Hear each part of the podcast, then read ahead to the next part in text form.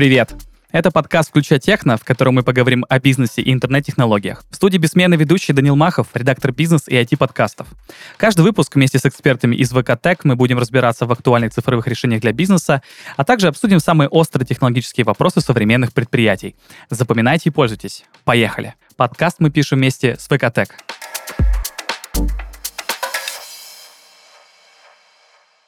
Михаил, привет. Да, привет. Сегодня мы говорим с тобой о суперапах, так называемых, и э, мне кажется, что здесь есть какая-то проблема в том, что называют суперапами, потому что некоторые любят чуть ли не о каждом приложении говорить, что у нас суперапы. И все-таки давай прямо на берегу. Что такое суперапы? Какие приложения можно ими называть, а какие все-таки не стоит? Да, но я думаю, что нет какого-то, знаешь, прям устойчивого определения записанного в книжке. Вот, но если говорить коротко, то суперап это одно приложение, которое способно решить ряд различных задач, и, как правило, задачи с схожими сценариями. В целом, это история не нова, но там еще с десятых годов основателя компании Research in Motion, ребята, которые запустили BlackBerry и многие другие вещи. По факту, тогда они понимали под этим закрытую экосистему, которая включает в себя десятки различных мини-приложений, но количество этих приложений не столь важно. Важно это то, что с помощью этих приложений в рамках одного окна они могли закрыть ряд различных услуг и сервисов, не выходя в другое приложение. Да, Реально, а кратко, как-то так. Да, а почему все-таки суперапы стали так популярны? Потому что есть ощущение, что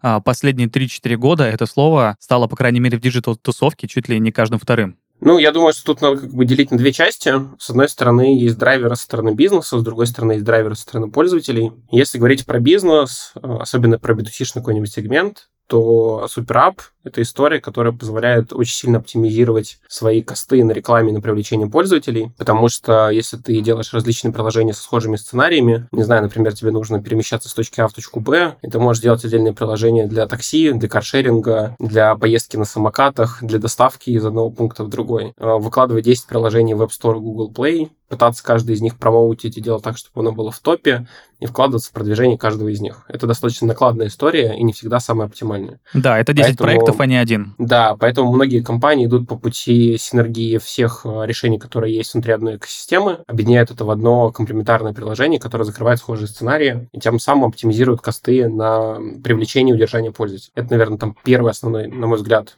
драйвер, который позволяет всю эту историю развивать. Второй, он продиктован, э, на самом деле, пользователями, это то, что когда ты решаешь какую-то свою пользовательскую задачу, тебе гораздо комфортнее и приятнее, когда ты видишь различные альтернативы решения своего, своей боли, своей проблемы сразу на одном экране и понимаешь, какой вариант для тебя оптимален в текущий момент времени. Тебе не нужно заходить и смотреть, сколько стоит доехать на такси, на каршеринге или решить любую другую услугу. Для этого переключаться между разными приложениями, скачивать их со стора 10 раз, регистрироваться в каждый раз по-новому и так далее. Но это мы говорим а, про отдельный сценарий например, про перемещение, раз у нас уж такой сегодня пример.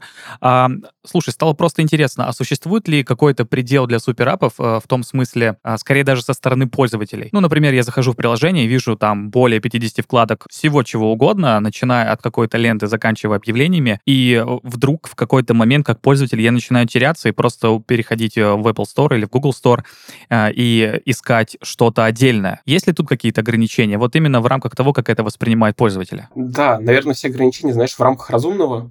Каждая компания сама смотрит и определяет, где эта грань, сколько они готовы показывать тому или иному пользователю. Но если говорить про практику, то есть разные, наверное, суперапы, разные приложения, построенные по этому типу. Есть истории, которые похожи на открытые платформы, где компания как вендор возлагает на себя обязательства в виде того, что они реализуют core функционал продукта и позволяет сторонним разработчикам наполнять их экосистему различными мини-приложениями. При этом эти компании не контролируют то, что выкладывают сторонние разработчики, но на уровне какой-то там пред, пред- и фактически, да. Но там нет четких гайдлайнов, как ты должен делать эти приложения, как именно они должны работать и так далее. Примерами, мне кажется, таких э, приложений и компаний является, с одной стороны, Microsoft, с другой стороны, например, Супер App ВКонтакте, где разные разработчики выкладывают десятки различных приложений по различной тематике. И для тебя это просто огромный стор, где ты можешь решить какие-то дополнительно маленькие сценарии для себя, да. И, на мой взгляд, это никак не мешает пользовательскому пути, потому что компания показывает тебе все основные сценарии э, на первом экране,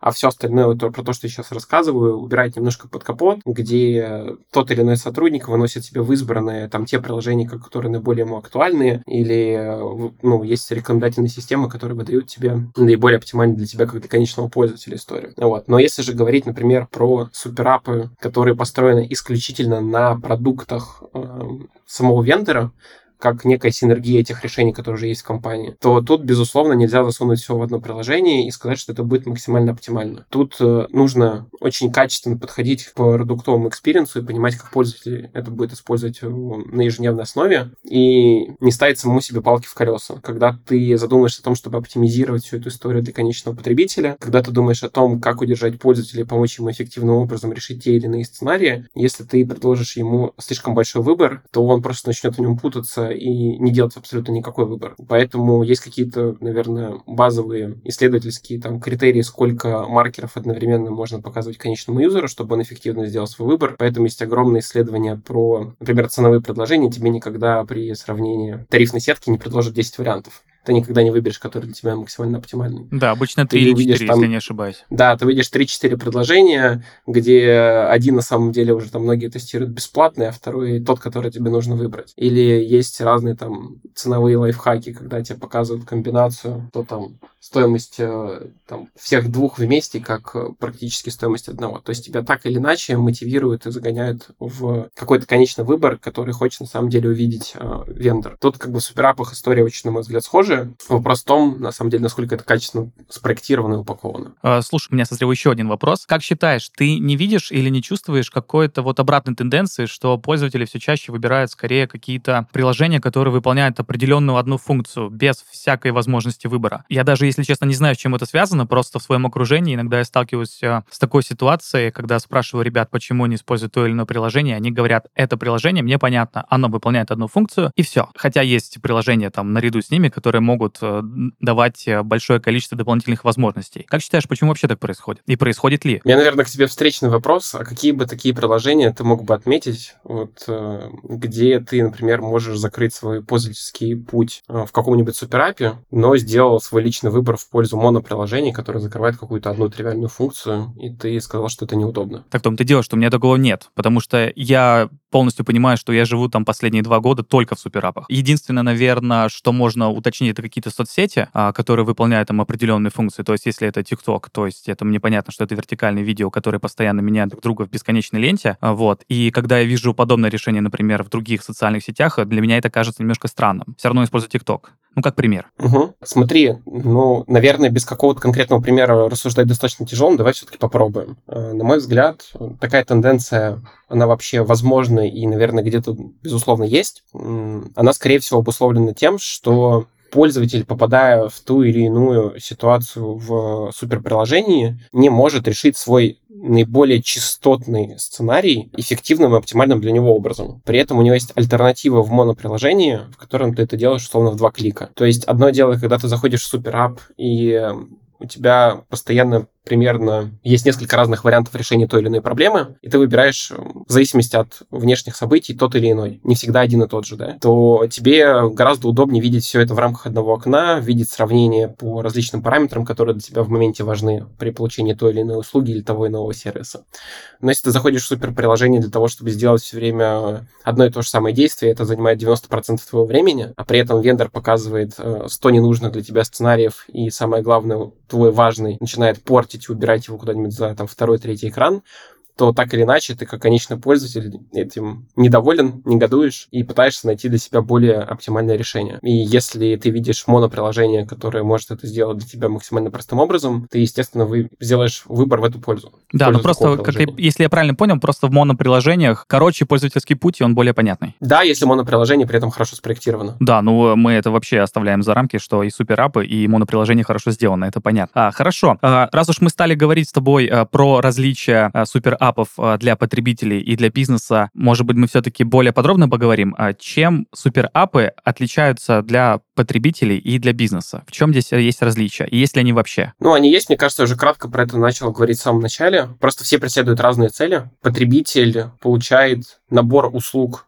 в режиме одного окна тем самым упрощает решение своих базовых э, ежедневных задач. Если компания, которая предлагает ему это приложение, это делает успешно, то пользователь остается с этой компанией, и компания может спокойно наращивать количество сценариев и проблем, которые пользователь может закрыть, тем самым вовлекая все больше и больше в экосистему компании, в те продукты, которыми он пользуется, и многим другим. Поэтому каждому пользователю хочется на самом деле максимально эффективным образом получить ту или иную услугу, не переключаться между контекстом, не делать сравнения в разных местах. Это вот на уровне того, как было, там, не знаю, 10 лет назад, когда не было агрегаторов, не было классифайдов, очень хорошо распространенных в России, даже, наверное, даже больше, чем 10 лет назад. Да, как мы тогда если жили, я ста... даже, если честно, не представляю. Да, если бы, если бы ты стоял на улице э, с кнопочным телефоном, звонил бы в 15 таксопарков и спрашивал, сколько стоит тебе доехать, там, не знаю, от Тверской до Китая города, и при этом ты был на морозе минус 10, то, наверное, сильно бы не был рад, да. Сейчас эта история упрощается, потому что ты видишь это все там хорошо в нескольких приложениях от разных вендоров, вот, но тем не менее ты можешь решить свои задачи гораздо более быстрым способом,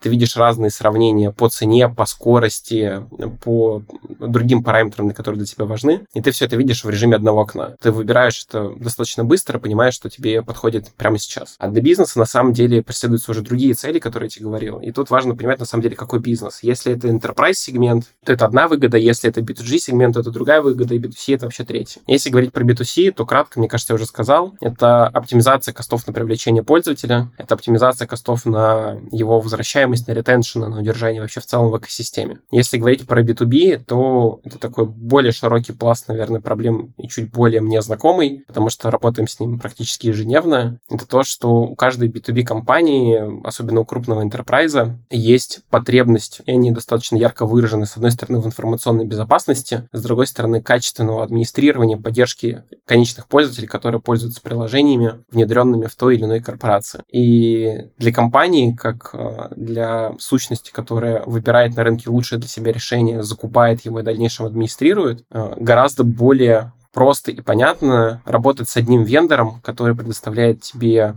решение, закрывающее сразу огромный пласт всех этих проблем. Да, я согласен. Это почти как человеческая психология, что если ты работаешь с одним человеком, и он делает работу хорошо, то если возникает другая работа, тебе тоже хочется ему отдать, потому что ты знаешь, что ты с ним работал и работал хорошо. Да, все так. И при этом стоит как бы не забывать, что помимо того, что да, ты будешь взаимодействовать с огромной кучей прям персоналей в разных компаниях, там, не знаю, с 10 техническими поддержками, разными сейлс-менеджерами, и с какими-то у тебя будет очень хорошие выстроенные там процессы отношений с какими-то менее, и ты будешь все время стремиться к тому, что у тебя есть там самое лучшее из того портфеля, который ты уже собрал. А, но это на самом деле полбеды. А, каждая компания, особенно крупная, когда внедряет то или иное решение, она очень тщательно а, прорабатывает весь ландшафт и архитектуру внедрения, проекты по инфобезу, согласовывает это с огромным количеством LPR внутри компании. Это часто проекты длиной не то что в месяц, а иногда даже в год, в зависимости от критичности, важности той или иной системы в компании. И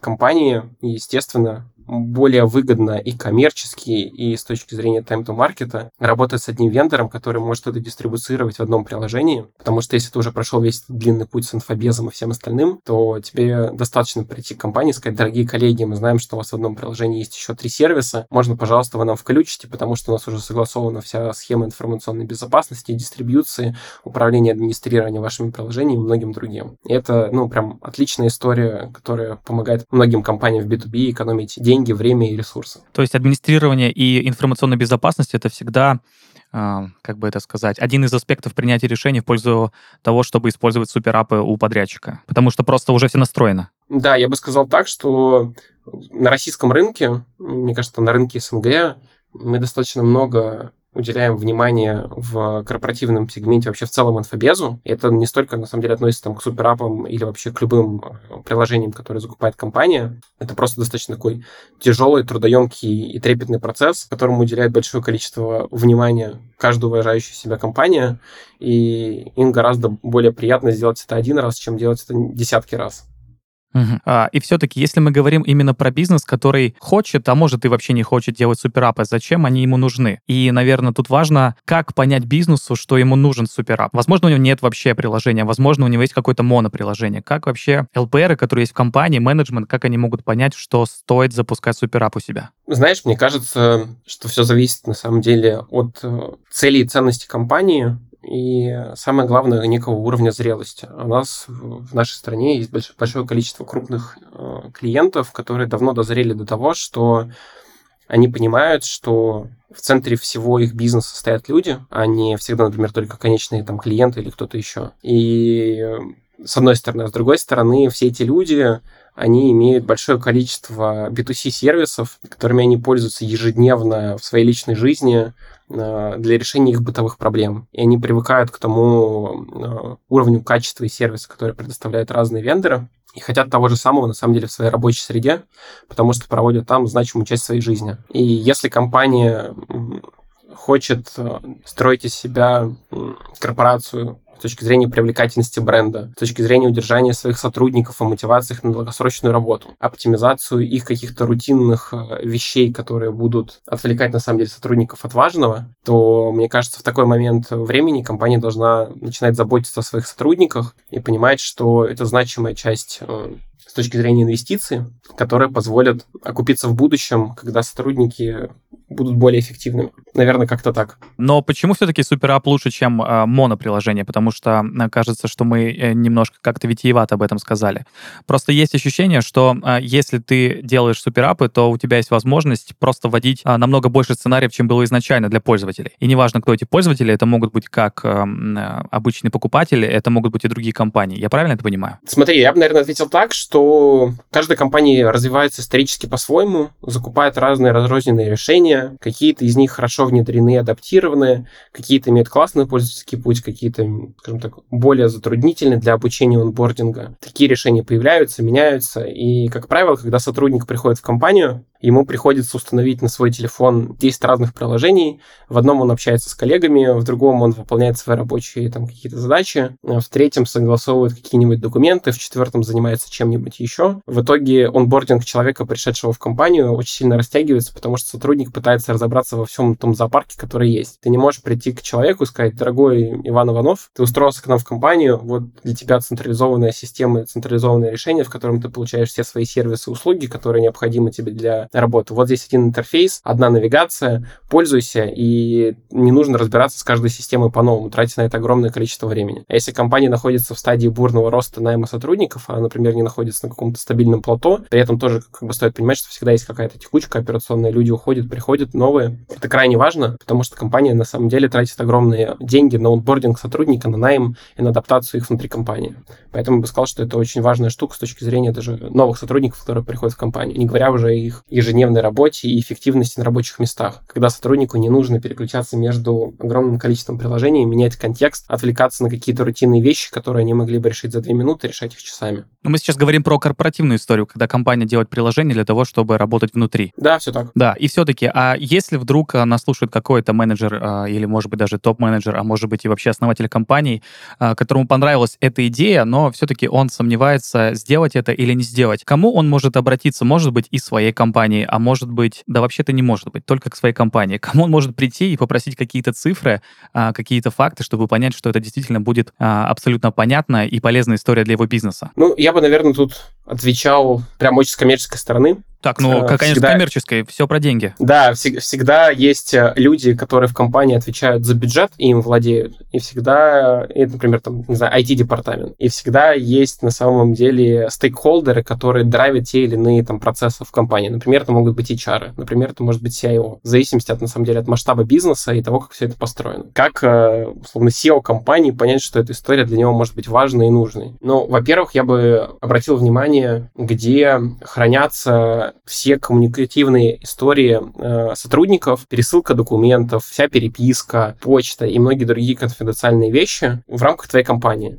Если все твои сотрудники переписываются в B2C-шных мессенджерах, например, то возникает огромное количество вопросов по информационной безопасности. Да они не столько кажутся там важными на первый взгляд, сколько очень проблемными, когда ты начинаешь копать их вглубь. Например, сотрудник работал-работал, все было хорошо, потом он уволился, он находится в десятке чатов, там, не знаю, в Телеграме, в WhatsApp или в другом-другом приложении. Да, и видит все, что происходит. Видит все, что происходит, его, естественно, никто никогда туда не удалит, потому что забудут. Естественно, никто никогда не проконтролирует, что он не перешлет какую-нибудь конфиденциальную информацию даже после своего увольнения и многие-многие другие аспекты, которые всплывают в ходе глубокого использования тех поехальных вещей. Как я уже сказал, инфобес становится все более критичным, мне кажется, в бизнесе. А, бизнес уделяет этому огромное внимание, поэтому информационная безопасность может быть одним из первых тех триггеров, которые побудит компанию на переходы на такие, скажем так, корпоративные суперприложения. Вот. А если уже отвечать, наверное, на вторую часть твоего вопроса, почему это делать лучше в суперприложение в моно, ну, наверное, возвращаемся к той же самой выгоде, когда компания там видит перед собой такую задачу, у нее есть э, выбор. Закупить 10 разных приложений у различных вендоров или найти одного вендора, который позволит решить эту проблему раз и навсегда. А с какого масштаба компании вообще это имеет смысл?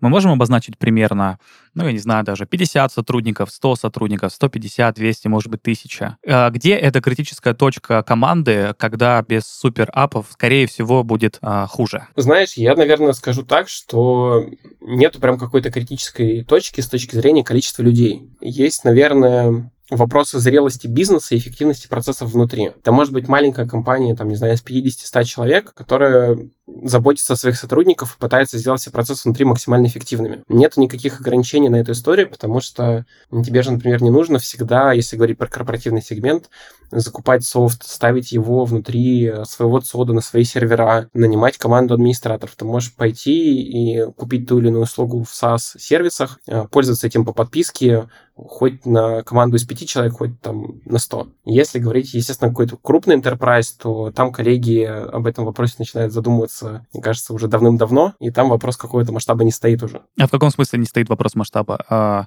а, про то, что если компания большая, и, да, она прекрасно с... понимает необходимость того, чтобы поставить себе суперап. Да, с одной стороны, это так, с другой, э, нужно понимать, что любая крупная корпорация — это не всегда одно огромное юрлицо. То есть там посмотреть на какие-нибудь, там, не знаю, на какой-нибудь «Газпром», это же не э, одна компания, не одно юрлицо, обладающее, да, которое работает сотрудники. Это большая экосистема разных маленьких компаний группы «Газпром», где есть э, юрлица, в которых наверняка работает и 50, и 100 человек, и 200. Но все они, как единая сущность, понимают всю важность и критичность вопросов информационной безопасности. Поэтому, на самом деле, в таких крупных холдингах есть даже отдельные IT-подразделения внутри всей группы, которые занимаются внедрением таких систем. А, хорошо, предположим, что а, у человека отпал вопрос, нужно ему или нет. Нужно. Дальше у него два варианта, как мы уже обговорили. Это либо делать полностью все самому, что, наверное, очень дорого. Это даже не наверное, это очень дорого и очень долго. Другой вариант — это брать а, подписки на подобные приложения. И тут, наверное, вопрос такой. Предположим, человек берет это приложение на аутсорсе, грубо говоря, по подписке. И как оценить успешность э, этого суперапа? Работает оно или не работает? По каким метрикам вообще это можно высчитать? Мне кажется, знаешь, нужно разделить. У тебя первая часть была про делать самому или купить у какого-то вендора, а потом да. уже вернуться к тезису про, а успешно ли это внедрено и вообще работает, принесло ли ту пользу, которая задумывалась. Наверное, отвечая на первую часть вопроса, кратко, наверное, это выбор каждой конечной компании, но я бы, наверное, со своей стороны сказал, что делать э, решение собственными силами для себя. С одной стороны, это максимальная гибкость, и ты можешь сделать абсолютно все, что тебе хочется. То, например, что тебе может не позволить там любой вендор на рынке. Но у этой гибкости есть огромное количество минусов. Для того, чтобы построить такую хорошую систему, у тебя должна быть собрана и сформирована команда не просто э, разработчиков, которые умеют писать код, а достаточно хорошая продуктовая экспертиза, которая сделает это решение максимально эффективным, максимально корректно построит всю эту логическую цепочку CGM внутри приложения, для того, чтобы этим всем было удобно и классно классно пользоваться конечным потребителем, а не только тому лицу, который решил сделать это собственными ресурсами. Это с одной стороны. С другой стороны, важно понимать, что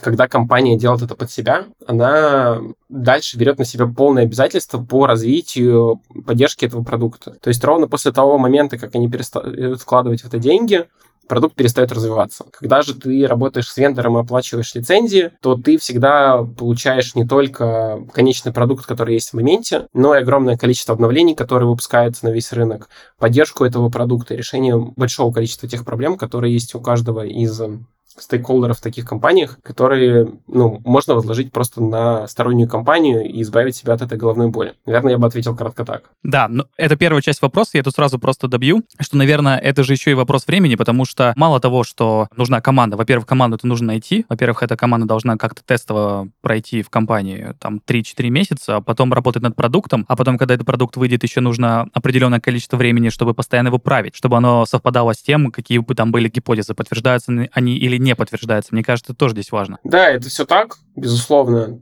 там, наверное, идет уже зависимость, знаешь, от э, компании стадии зрелости. Есть компании, которые придут тебе и скажут, дорогие коллеги, вы знаете, у нас уже, не знаю, есть собранная команда, она до этого делала другие приложения, почему бы нам просто не отдать им, и они тоже могут сделать. Есть, конечно, компании, у которых, например, нету своей собственной разработки, они почему-то захотят собрать ее снаружи. Вот эти все факторы будут, мне кажется, просто влиять на то или иное решение, иметь некие веса э, при его принятии.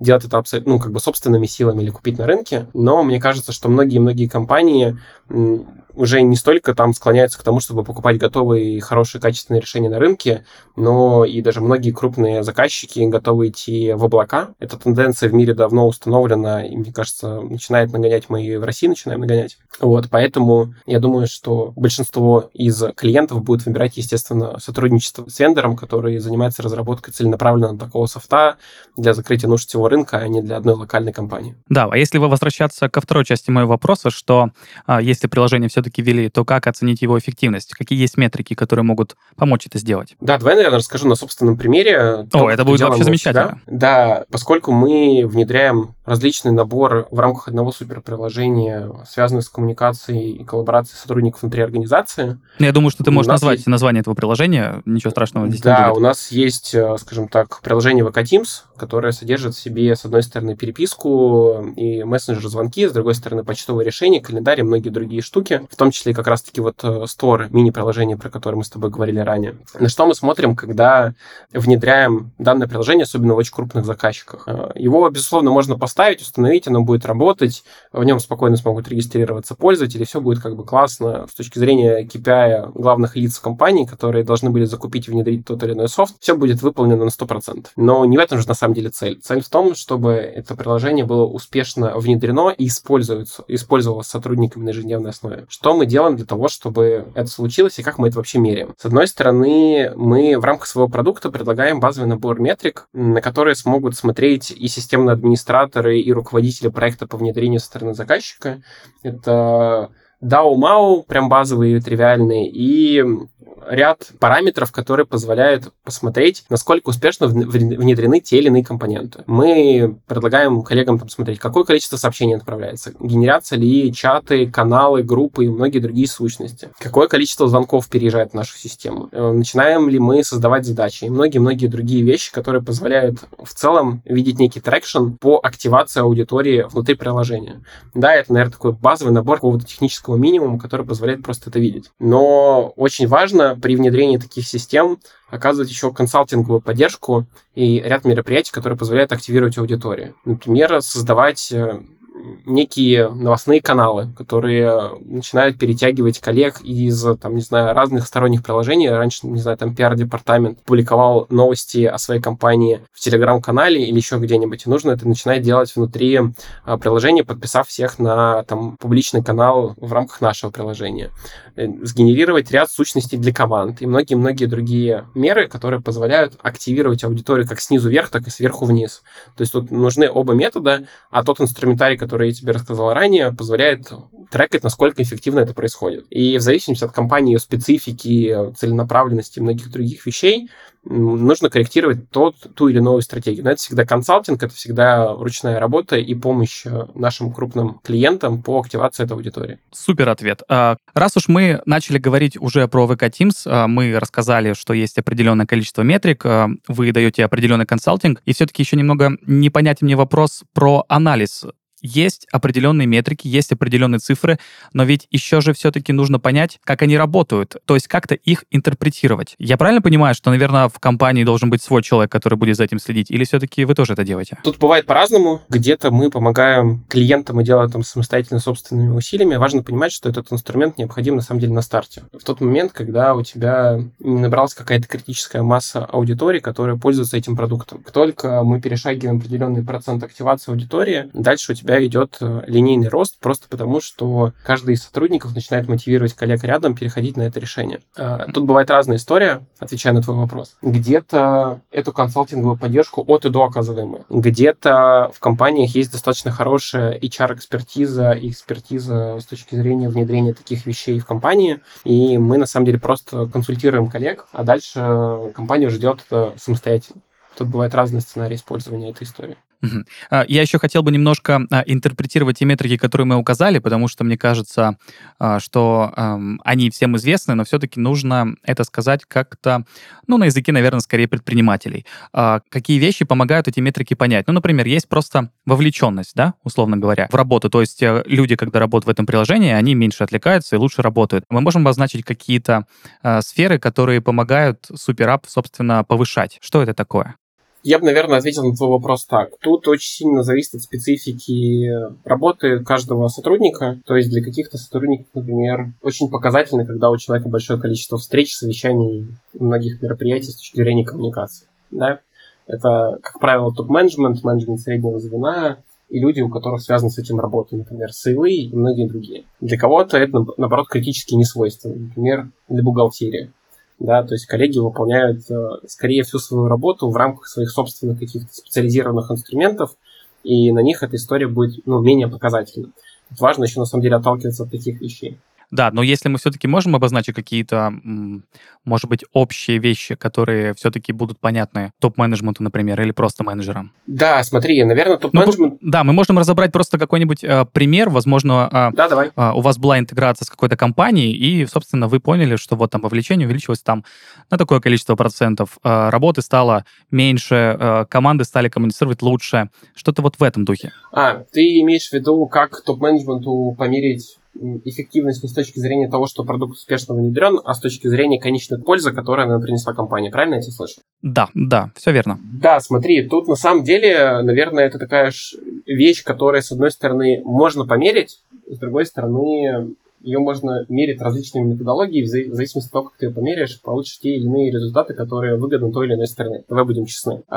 Но что, наверное, точно можно и нужно сказать. Первое, топ-менеджмент всегда может увидеть вовлеченность э, команд на взаимодействие между собой. То есть ты по факту как топ-менеджер видишь со- соцграф своей компании и понимаешь, какие департаменты у тебя должны между собой общаться, но, например, не общаются. Или какие департаменты, наоборот, очень эффективно взаимодействуют между собой, решают тот или иной пласт проблем, активно работают работают над теми задачами. Ты это видишь на уровне как бы обезличенной аналитики, когда понимаешь, кто с кем коммуницирует, в каком объеме и как это происходит. С одной стороны. С другой стороны, ты можешь э, видеть информацию о том, насколько в целом у тебя активна и вовлечена аудитория э, твоей компании, особенно если есть свойственные, там, не знаю, взаимодействия, в диалог и в коммуникацию между друг другом. Ты видишь среднее количество сообщений, которые приходится на пользователя. Или наоборот, ты можешь сказать, что в твоей компании все только делают, что занимаются тем, что пишут друг другу письма, сообщения и звонки, а работать никто не работает. То есть тут на самом деле есть и другой эффект. Не всегда избыточная коммуникация и ее эффективность — это хорошо. Иногда нужно, наоборот, количество этой коммуникации уменьшить для того, чтобы сотрудники занимались делом,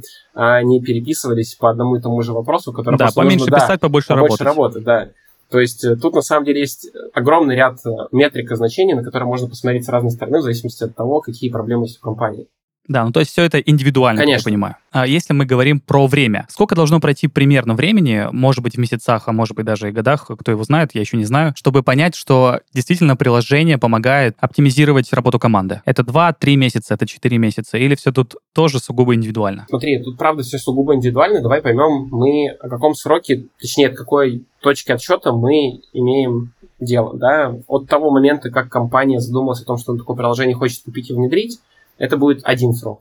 Или вот все-таки тайминга, когда компания уже это купила, поставила, внедрила, интегрировала и начинает активно использовать. Я думаю, второй вариант. Да, я думаю, что если компания уже установила продукт, прошла все вот эти вот процедуры, которые иногда могут идти как в маленьких компаниях там месяц или несколько месяцев, до крупных компаний, где это цикл продажи, внедрения иногда доходит до года и даже более, в зависимости от масштаба бизнеса и специфики разных вещей, то где-то на горизонте там 3-5 месяцев компания уже видит э, на самом деле э, эффективность всех тех э, мер, которые внедрены. Ты понимаешь все узкие места, которые ты можешь оптимизировать, и многие другие вещи, которые, возможно, для этого у тебя были белым пятном. Ну, это вообще небольшой срок. Да, но это все всегда индивидуально, я говорю, все очень сильно зависит от сложности и оргструктуры внутри организации, и от ее масштаба, и от многих других вещей.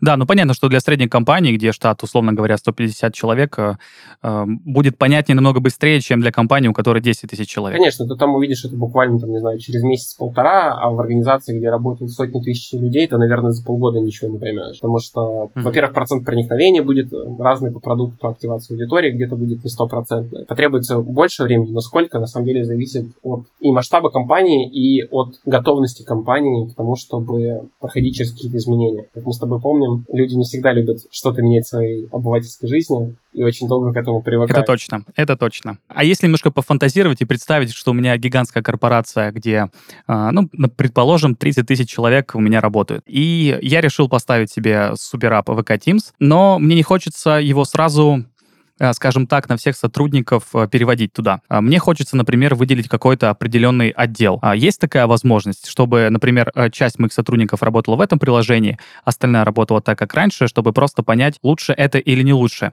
Тут скорее такой скрытый вопрос, правильно ли будет интерпретировать результаты вот определенного количества человек на всю организацию в будущем? Давай отвечу на два вопроса по очереди. Наверное, даже давай начну даже со второго. Результаты более маленькой выборке всегда менее репрезентативны объективны. Вопрос, как к ним относиться, зависит от того, насколько качественно сформирована эта выборка и насколько лицо, которое эту выборку сформировал, ей доверяет. Я думаю, это вещь, которая будет сугубо индивидуальна для каждой компании. Вот. Но, отвечая на твой вопрос, можно ли в целом делать такие эксперименты, как это работает? Краткий ответ – да, конечно, можно. Мы большое количество времени усилий тратим как команда на то, чтобы процесс перехода нашего продукта был максимально плавным и бесшовным, чтобы компания спокойно продолжала использовать те продукты, на которых она сидит сейчас. Но, например, большинство крупного enterprise сидит на стейке продуктов Microsoft. И многие сотрудники сидят в Outlook и в других как бы почтовых решениях. И, естественно, для того, чтобы перейти крупной организации с одного решения на другое,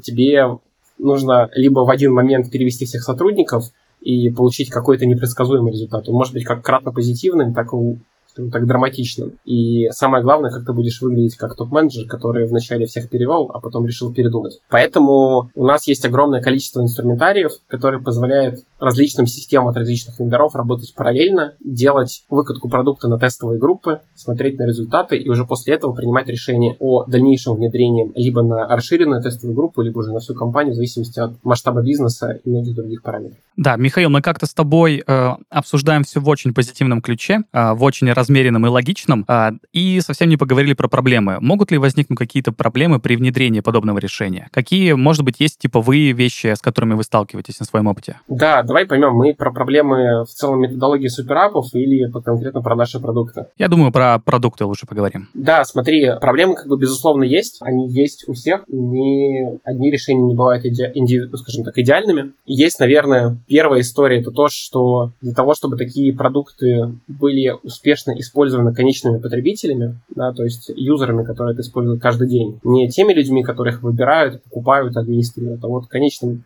человеком, как сотрудником, который это использует в своей ежедневной работе. А, для этого мы должны как команда уделять огромное количество времени, усилий и денег на то, чтобы качественно проектировать те вещи, которые мы делаем, следить за тем, как наши пользователи используют наши продукты и приложения. А это часто бывает не очень простой задачей, учитывая, что крупный enterprise является закрытым изолированным сегментом. Мы очень часто даже не имеем никакого туда доступа ни к аналитике, ни к каким-то данным. И многие вещи, ну, условно, приходится делать слепую.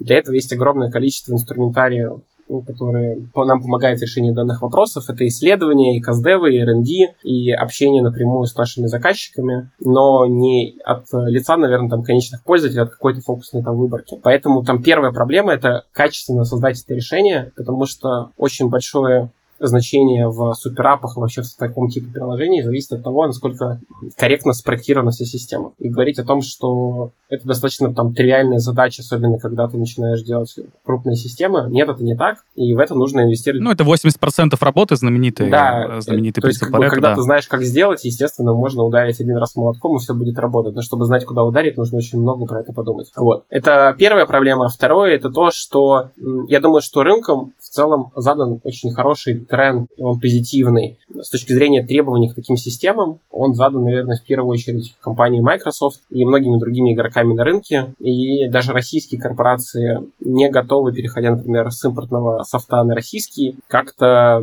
скажем так, опускаться по уровню качества и сервиса. Все привыкли к высокой планке, и этой планке ну, обязательно должны соответствовать российские поставщики. Это тоже очень амбициозная задача, которую мы пытаемся активно и успешно решать. Да, мне кажется, это здорово. А когда привыкаешь к хорошему сервису, плохой уже невозможно воспринимать, так сказать. Конечно. У меня еще такой вопрос. А если мы предположим, что э, компания взяла ваше решение, скажем так, на опережение, у нее нет каких-то насущных проблем, но ей кажется, что впоследствии это приложение поможет что-то решить.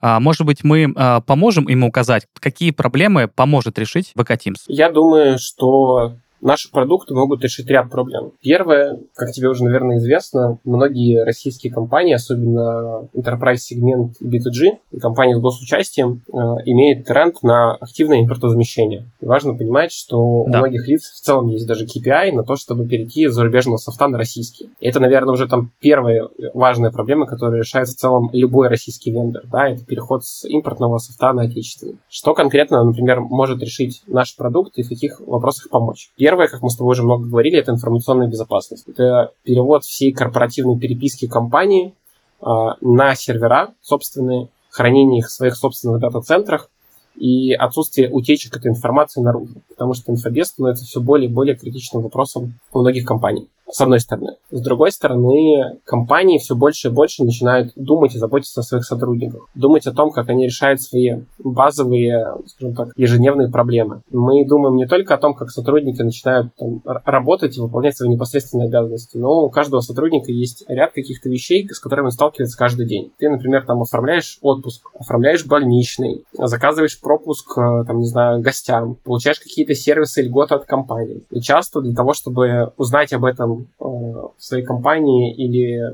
получить ту или иную услугу, тебе требуется большое количество усилий. И, например, наши продукты позволяют эту информацию очень понятно и прозрачно дистрибуцировать в режиме одного окна от HR-департамента или от многих других коллег внутри компании, которые занимаются теми или иными вопросами, до конечных сотрудников. Это оптимизирует и пользовательский путь, и вовлеченность, скажем так, э, сотрудников в получение тех или иных услуг оптимальным образом, что поднимает в целом уровень лояльности компании, желание работать в таких организациях и отношение в целом к HR-бренду в таких организациях начинает расти. Это, наверное, только один из пласт тех вещей, которые компания должна делать, но он, безусловно, очень важен. Ну, в принципе, ответ был настолько исчерпывающим, что добавить, собственно, и нечего. Тогда, Михаил, у меня последний вопрос, он всегда у меня про будущее. А каким ты видишь рынок корпоративных суперапов через 10 лет? Что с ними станет?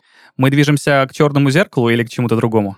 Знаешь, это хороший вопрос. Э, сейчас такое будущее, когда прогнозы знаешь, раньше вот топ-менеджеров спрашивали, на какой период времени у вас есть стратегия. Раньше люди отвечали, там, не знаю, у меня есть на 3 года, у меня есть на 5 лет, на 10 лет. О боже, какое прекрасное было да, время. Да, сейчас, мне кажется, коллеги отвечают, если у тебя есть стратегия на полгода, то ты знаешь чего-то, чего не знаем мы. Поэтому обычно у всех стратегии на 2 недели, поэтому, наверное, честно отвечая на твой вопрос, поживем увидим. Но если все-таки пофантазировать, то я думаю, что как ты правильно отметил, какая-то часть таких суперприложений, возможно, умрет, и останутся моноприложения с учетом того, что они будут решать только самую главную фокусную задачу человека, и эта задача, например, будет максимально сложной. И многие компании на рынках поймут, что ну, невозможно скрестить нескрещиваемые вещи и сфокусируются на решении какой-то очень глобальной, важной проблемы. И будут какие-то моноприложения, очень фокусные, э, которые закрывают ту или иную потребность. Но при этом суперприложения будут более тесно интегрированы и с такими сущностями, и развиваться обособленно внутри своей экосистемы. Я думаю, что будет будущее за теми компаниями, которые будут развивать набор сервисов и этих мини-приложений собственными силами, потому что только такие компании контролируют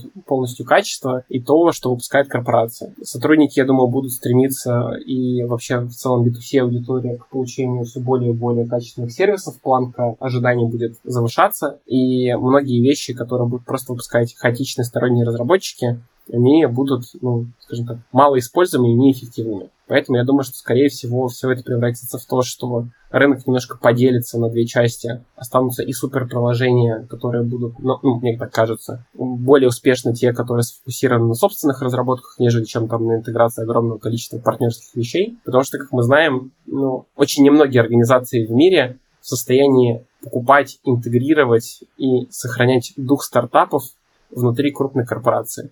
Наверное, одной из таких я могу только отметить компанию Apple, которая успешно скупает разные стартапы и при этом не теряет в них вот этот дух и эти инновационные решения, которые они предлагают рынку, развивая их внутри целой экосистемы, ты видишь, как конечный потребитель целостным продуктом. Вот, безусловно, будут выживать такие компании. И, и наверное, все. А, что же, Михаил, тогда я приглашаю вас а, на подкаст «Включай техно» через 10 лет, чтобы мы обсудили э, эту часть э, твоего предсказания, посмотрели, как оно все на самом деле. Да, и тебе спасибо. Было очень приятно пообщаться. Надеюсь, мы увидимся с тобой еще лет через 10, как ты сказал. Михаил, на этой прекрасной ноте, я думаю, что мы можем завершать наш подкаст. Спасибо тебе большое, что пришел во «Включай техно». И хочу сказать отдельное спасибо за то, что за эту логичность мысли. Uh, потому что Блин, это было что-то невероятное. Uh, так складно говорить о таких сложных вещах, это надо, конечно, постараться. Спасибо большое, что пришел. Да, пока.